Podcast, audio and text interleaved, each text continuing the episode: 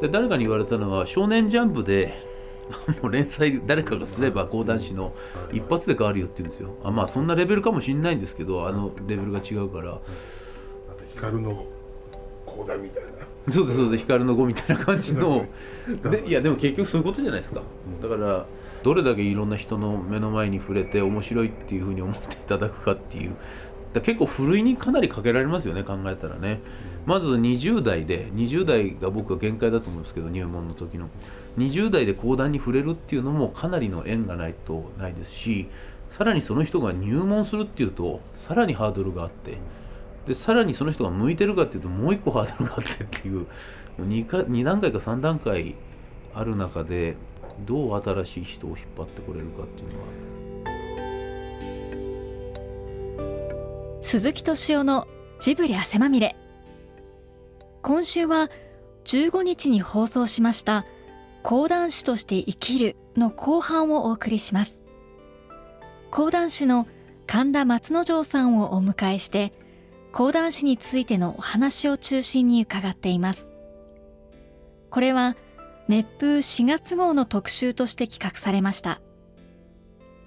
司会は熱風編集長のぬか田久則さんです。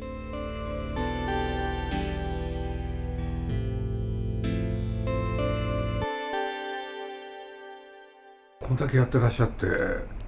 聞いてる人の中から若い人ではい。弟子になりたいとかそういうのは？あ何か来てますね。でしょ？来て私のところには来てますけど、うん。もちろん彼らも取れないってことは知ってるので。やっぱりそれは2つ目だと取れないんですか？取れないですね。真打ちになればいいんですか？そうです単純な問題ですね。格がないというか、えーだからそれ真打ちまで順当にいくと6年後かかるんですよ。そんなかかるんですか？56年かかりますね。人生で56年って長いですからね、で何したらいいですかって言われて別に僕その子のことを取るつもり取るとも何とも言ってないですしあれなんですけど大学生ぐらいのこと青山の大学生で、うん。終わった後近寄ってきて「弟子になる覚悟を固めました」って言うんですよ。固めてもこっちは取れないんだよと思って。で親は説得してきました。いやだから親は説得しても俺がダメなんだよっつって。ででもお前も分かってんだろ？っつって。分かってますっつって。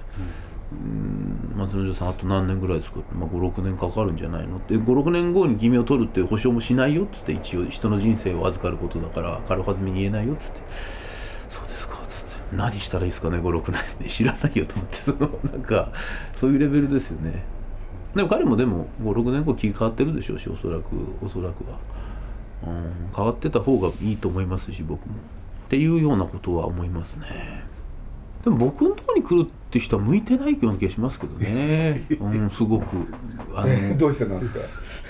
それは僕はストレート一応投げてるつもりですけど一応面倒見もいいっていうふうに自負はありますけど一番30代とかってまあ自分がこう頑張んなきゃいけない生きり立つ時代ですから弟子に当然時間もかけますけど来た時に満足に教育が多分できないかもしれないなとかっていろいろこと考えるんですよ。もちろんその中で全力でやりますけどだからこの時代に入門してくるっていうのは相当リスクがある行為だってことをその子たちが認識してるのかっていうもう50代60代である程度落ち着いて時に来る方がどのお弟子さんとか見てもそうなんですけど伸び伸びしてるんですよねやっぱり。あのやっぱり落語家でも講談でも。ある程度50代60代の時に入門してくる。30代の若い師匠に入門したら、まあ、潰れる可能性が非常に高いっていうそのその子自身が。はいはい。とは僕は思ってるのでで僕はかなりこう気性も荒いので、なあ声荒げないようにはしようと思いますけどでもまあそういうの全部考えると僕のところに来るっていうのはあんまセンスがないなと思いますけどね。でも来たら取らざるを得ない。だから大変で自分だからそういういろいろこう自分も律さなきゃいけないだろうなと。その子を食べさせていかなきゃいけないし無尽蔵に取れるわけではないので、でも明らかに向いてないやつは早めにその子の人生考えてやめ違う人ね他の君は講談に向いてないけど他の職業に向いてるかもしれないよっていうふうな偉そうに諭さなきゃいけないし、結構大変だなって人の人生預かるの大変ですよね。それはもうジブリさんもそうだと思いますけど。だから憧れちゃダメなんですよね。そういうことですよね。憧れちゃダメなんです。自分がどうしたいか。でそれのためにどの師匠をもちろん好きっていうのもあるんですけど選選ぶというかこの人のところに入って自分はこうしたいっていう青写真がない子はちょっと向いてないですよね。でも最終的にやってみないと分かんないんですけどでも明らかにそうだと思う。だファンが来ちゃうっていうのはプロとしてどうしたいのかっていう子が僕を選択してくれるんだったらそれは戦力になる子だと思うんですけどだから同志が来てほしいですよね。講談をこう盛り上げるっていう。ファンが来てもらってもファンを食わしてもらうものを 食わさなきゃいけないって逆に。うん。本当に講談が好きでっていう前提があれば別にいいんですけどそうじゃないような感じの子が僕のところには来がちかなと思うんですよねなんとなく、うん、そこら辺の金だから僕もずるいんですよ。そのあのいっぱい講談会に来てねなん入門してねなんて言いながら自分とこ来たら着るよなんていう。非常にこうずるい二枚舌なんですけどでも実際それも本音なんで嘘は言わないでしょと。同じように一之輔師匠がやっぱり僕も話してて落語家で30まああの人40になったんですかね。僕よりもはるかに上の人ですけど。兄さんのところに弟子入りするやつはセンスないでしょって僕直接言ったんですよ、したらそうだよっつって。じゃあなんで取るんですか？っつったらなんでかねっつって。言ってましたね。やっぱりあのベテランの味のあるところに行って自分でそこでちゃんとストレートの投げ方とか変化球の投げ方っていうベーシックなものを自分に叩き込んでから自分の色をつけるっていうやり方の方が僕はいいと思うんでいきなり僕の色がついてるところにこうガッて入ってくるっていうのは。うかつにも程があると。うん僕はだからうかつだなと思いますよね、でもなんかそれも夢のない話っていうかね。くじきますよね。くじきますよ憧れてねる。でもだから憧れちゃダメなんだ。僕うちの師匠のとこに大好きですけど、もう1年目からもうこの人は60のただのおっさんであるっていうのとものすごい憧れの神田勝利っていう両輪で見てましたよ、姉弟子たちは結構まあ本音かどうかは知んないですけど好き好き好き好き師匠好きっていうような感じであの憧れの感じで接してたりするのを見るといや師匠大変だろうなってこの感じで来られたらい息詰まるなっていうふうに僕は1年目から思ってましたよその関係性を、だからやっぱ師弟関係も両輪でいい距離でっていうかそういうのなんかそういうのも全部分かった上で来てほしいなとは思いますけどね。なかなかでも。ね、師匠のところで弟子入りしてちょっと横へ。師匠が死んだら僕が取るぐらいの。そう そういう考えのやつだと見込みがあるでしょ。うですいや鈴木さんまさにそうなんですよ。だから僕はあのおじ弟子とか弟弟子として僕がいるって一番いいんです。僕は後輩可愛がるタイプなんであのよほど生理的に合わないもの以外を可愛がると思うんでそういうの引き上げてもうその開口一番とかに助けてもらったりとか毎回するようにとか。そういう使い方すればいいのになと思うだから本当に青写真あるやつはそうしてるんですけど今いないってことは僕が危惧してるのはあそういうこまで考えが至ってないんだっていう。なるほだから僕が真打ちになってから来るようなやつはもうダメだなって本当に思いますね。僕2つ目の僕の時期に弟弟子として来ることが一番メリットある。対そうですよね。絶対そうなんです、なぜそれを分からんかお前らはバカって言いたくなるんですよね。でバカって言いたくなるんですよ。もう言ってるもう言ってるんですけど。あそうですか。でもそうなんですよね。だから本当に。でも師弟関係ってそんなもんじゃないよと本当に惚れてる人に行くもんだよっていうようなことも分かるし。でもそれは惚れてるイコールファンじゃいけないんだよなっていう冷めた惚れてるっていうのが大事なんだよなっていうのは。やっぱりかつてねえ漫画家として名前を成した人？やっぱりそういう人たちって手塚さんの弟子にはならなかったですよね。ああなるほど。うん。やっぱ冷めたいい距離で。そうですよね。いい神様として接してたっていうこと。ですでもなんか僕は結構こうやってる時は意外に来なくてふとした時に来るもんだと思いますよ。なんかそういう。でそういうのが結構わざわざこの世界入ってくるっていうのはなんかなんかあるやつですからね。まあ期待してますね。新しい人来ると20人ぐらいのそのちっちゃいとこですから1人入るだけで空気がもうガラッと変わるんですよね。それをすごく期待してます。ええ。いやだって講談そのものがそうだよね。松之丞さんがやんなきゃ僕だって全然分かんなかったもん。うん。そうですね。なんか魅力的な人いっぱいいるんですけどやっぱアピールにちょっとねあの欠けたりするのでいろんな人が取り上げていただいて鈴木さんも知っていただくことになったっていうのはありがたいですね本当に。ニーズがその演予選芸の小さなコップの中でニーズがこういう人来てほしいなって時に僕はスパッとね内容があるかどうかは別としてそこになんか入ったんですよね。当てはまったというか。でだからちょっと大役をねずっと演じ続けてるみたいな感じですよ。能力外のところのレベルで。だからちょっと辛い辛いっていうかまいやでもお客としてはね満足度高いですからあそうですか、いやそう鈴木さんに言っていただくのは嘘がなさそうだから鈴木さん。さんざこういろんなことを いろんなものを見てきている方だから。でじいさんばあちゃんがねちゃんと来てるっていうのが。あそれもやっぱ鈴木さんがやっぱポイントの面白いところですか。うん。やっぱりそれはそう思ったですよね、うん。やっぱりすごいなと思ったんですよね。面白いものに食いつく。うん。客に感心した、うん。ああ確かにおじいちゃんおばあちゃんとまあ20代そんなにいないですけど30代の男女とかが一緒になって見るものっていうのはこうちょっと変わってますよね、面白いなって僕も思いました。本当に高齢の人とか来るんですよ時々。80 80やっぱ面白いから。78とか。いやでも僕のやってるの生意気な講座やってるだけじゃないですか。でもそれをあんな年齢の方がいろんな人生をこう歩まれてきた方が、わざわざお金払って来ていただくっていうのがもう頭下がりますよね。人生の大先輩に。チケットどうやって取ったんだろうとかね考えちゃう。そうですよね。確かにそうなんですよ。こんなお年寄りが。電話電話そうそうそうそう。よく取れた。だからはい。この間ね長野で見たやつ聞いたやつはね、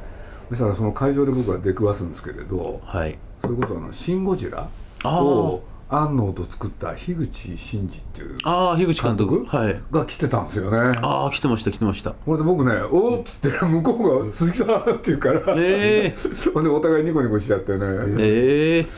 うんそんなこともあったね。そうなんですよ。だから客席の方が豪華なんですよ今。いやいやいやい困ったことに。いやいやそういやそうなんです。本当に。みんな知ってる。客席が豪華だなって時あって こっちもいいじゃないかって。いやいや本当そうなんですよ。でもなんかそれだけ結構今ラジオもちょっとやらせていただいてるんですけどそこからこう広がって例えば今のエンターテインメントの爆笑問題さんとか太田さんとかもともと講談好きなのであ関心持ってちょっと松之丞はさ最近はさとかってこう触れてくれたりとか。だかなんかすごくそこら辺までの今第一線のお笑いの人が関心持ってくれてるっていう状況は非常にありがたいですよね。まあ、それはまあ太田さんが男子師匠に可愛がられてっていう僕も男子師匠好きでっていうところでまあ可愛いやつだっていう認識なんだと思うんですけど。男子さんってすごいんですね。そう考えると男子師匠はいろんな人を引き込んでますね。だって志の輔さんだってね。そうですね。だから僕は本当に志の輔師匠みたいにみたいにって言うとおかしいんですけどまあもう近い将来3年4年ぐらいでまあパルコみたいな興行はしていこうもうもう来年今年ちょっとそれに近いことやって来年ももっと2週間か15日間ぐらい正月やるんですけどおいおい1ヶ月全部結構なキャパのところでこうずっと全部一月独演会みたいな感じにしちゃおうかなっていうふうに思ってますあそんなことを考えてらっしゃるんだ。今考えてますね。今年ちょうどあれなんですよ。あの連続ものって言って志の輔師匠と差別化を図る意味でも講談の連続ものっていうのは面白いよっていうのをアピールするためにもちょっとそういうふうにしてて今年は宮本武蔵をそうですよね。17席5日か6日であ6日ぐらいでやって17席あるんですけど毎日3席か4席やっててで去年はあぜ倉十四郎って19席あるのやった。で結構お客さんも来てくれるなっていう手応えを、まあ、無理はしてるんですけど掴んだんで来年は小屋300のキャパで、まあ、少ないですけど15日間ぐらい、えー7日1週やって2週目またその20席ぐらいの話をこうやるっていう。だから2つこう2週に分けてやると。でこれがあ1月になったら、えー7日で終わるとしたら4週でできると。でそうすると違うお客様も来ますし連続ものって楽しいってアピールになりますしまあ何よりも真口へのアピールでもありますしね。なんかこう連続ものって面白いなっていうふうに講談のそのさらに奥のところまで楽しんでいただけると。いや連続ものはやっぱりいいですよね。徳川無声で聞いてたからね。その時武蔵は大間なんですよね、えー間を空けて。だまさにでも本当にそういうふうな世代いろんな世代の人が来てくれて俺は徳川無声で知ってるとか 俺は逆に井上武彦のバカボンドで知ってるとか。うんでまあそういろんな宮本武蔵もこの長年の間エンターテインメントの中で知ってる世代がまた違うのも面白くて、うん。どこにみんな、うん引っかかってきてくれるのか分かんないんですけどそういう人をあ講談の武蔵は松之丞だよねとか、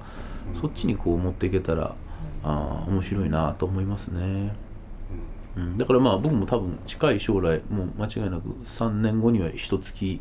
公演をやってると思いますねもう来年にはに、え15日間ぐらいやるので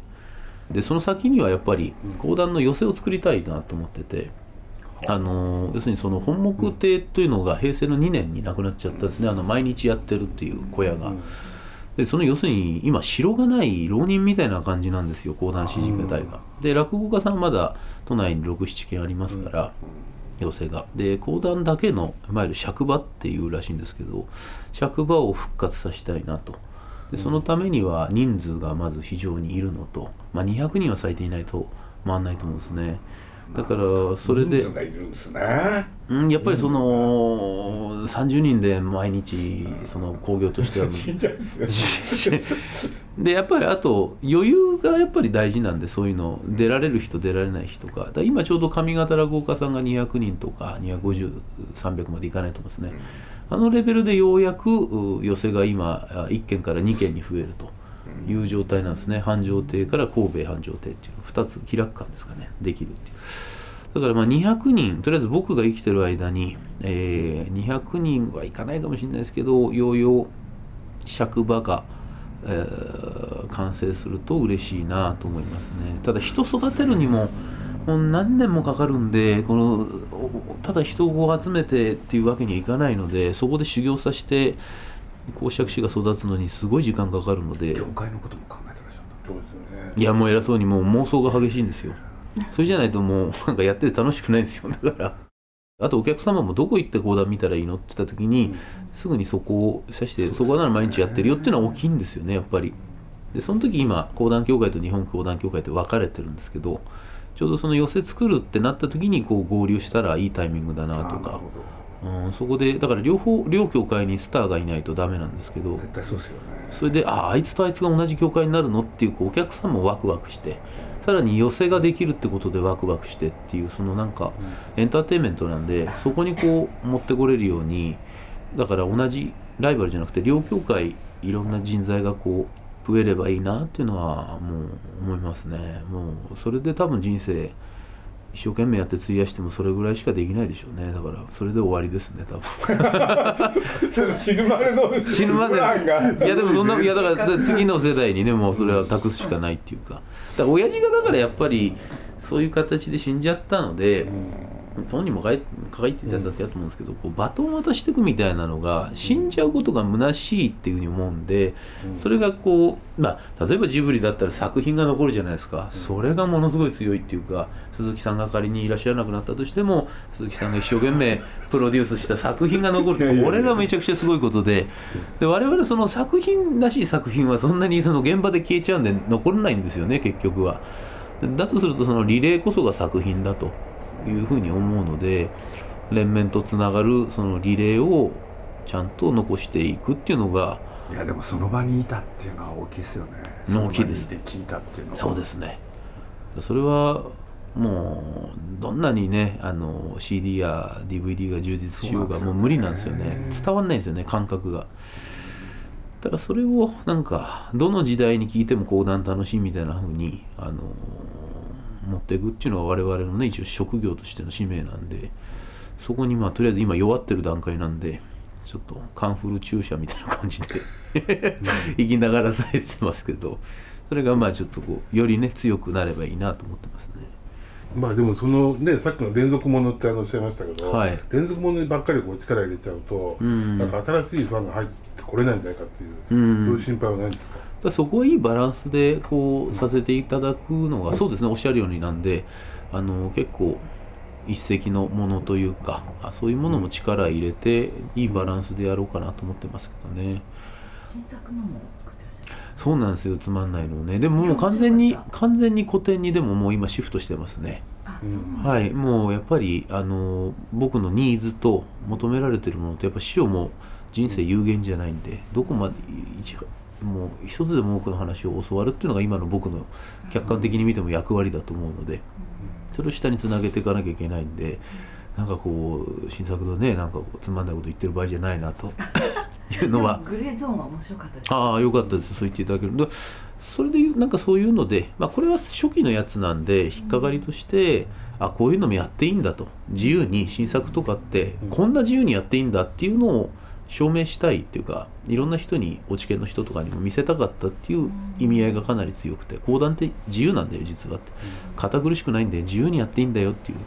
で見せたんですけどそんなに種まいても開かなかったっていう。入門者が増えてないっていう。だから結構いろいろやってきたんだけどあんまりその結果として出てないなっていうのを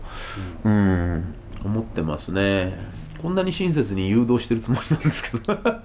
やっぱそういうもんじゃないんだなっていうのをちょっと思いましたね。もっと、うん、丁寧にというか着僕が真摯に講座に取り組んでるのが多分何よりあの人が来ることになるんじゃないかなと思いますね。でもまあみんなわからない人がまだいっぱいいますよね。うんですね。こういうふうな面白い人がいて講談っていうのは今やってるんだっていうのを知らないうーんまあ現場に足運ぶってお金払って足運ぶってだけで映画でもそうですと思うんですけどやっぱ結構労力いりますからね。でも今 SNS でね、うん。その場にいた人がすぐ発信してんだよ。そうなんですよね。あー。あれはでも面白い現象ですよね。今まではみんなこう内に秘めてたものがこう発信されるようになると可視化できるとこう状況が口コミで広がっていくんで多分昔だったら5年ぐらいかかる速度が1年ぐらいにはなってると思うんですよね、心の声がね。そうなんですよ。で嫌な心の声も多いんですけどその そういうのと向き合っていかなきゃいけない。どの業界もそうですよね。だかそうですね。らピュアですよねそこはね。あのだから僕偽悪的だって言われましたね人に。まあピュアの方が面白い人生面白そうだなっていうところでピュアなのかもしれないんですけど寄せできたら面白いだろうなって尺場できたら今もううん。講談師になったらこういうことしようああいうことしようっていうその一番先頭に尺場できたらこういうルールを決めてこういうふうな縛りでやってとかそういうふうないろいろうん。今ネタ帳とかも、あのこのジャンルがつくつくっていうんですね。我々の不調で似てるものを。だから避ける。で相撲の話出たらもう相撲はやっちゃいけないとかってあるんですね。落語家さんで。与太郎のバカなやつが出てきたら与太郎を次避けるとかってルールあるんですけど。尺場ってこうジャンルで前のなんか違うジャンル出たから避けようとかあるんですけどそうじゃなくて、トータルお客さんがその1日いてなんかもっと面白くルール作りとかできそうだなとかっていうその避けるんじゃなくて幅広くいろんなのを聞いてもらうんじゃなくてこうつなげたりとかそういうここで脇役で出てきたやつが主役になったりスピンオフみたいなことでそういうなんかつなげなきゃいけないみたいなルールを設けるとトータル聞いてた人が一日楽しくなりそうだなとかっていうそういうふうなことをだからそういうルール作りから職場のとかから一からやるのも楽しそうだなルールなんかそういうの面白そうですねとにかく。うん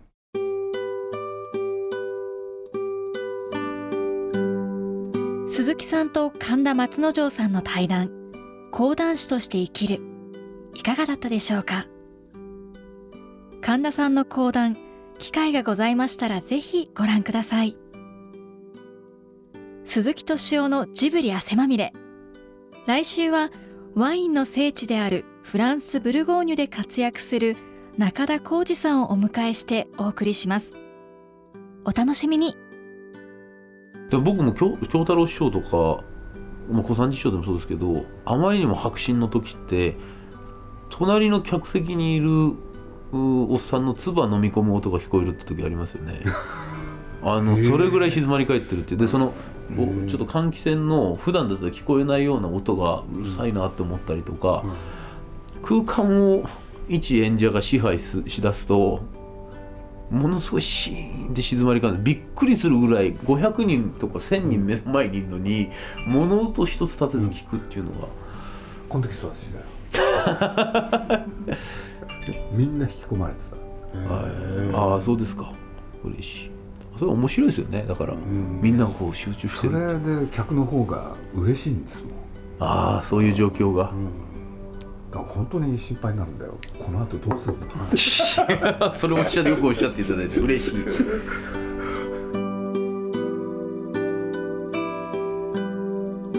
鈴木敏夫のジブリ汗まみれ。この番組は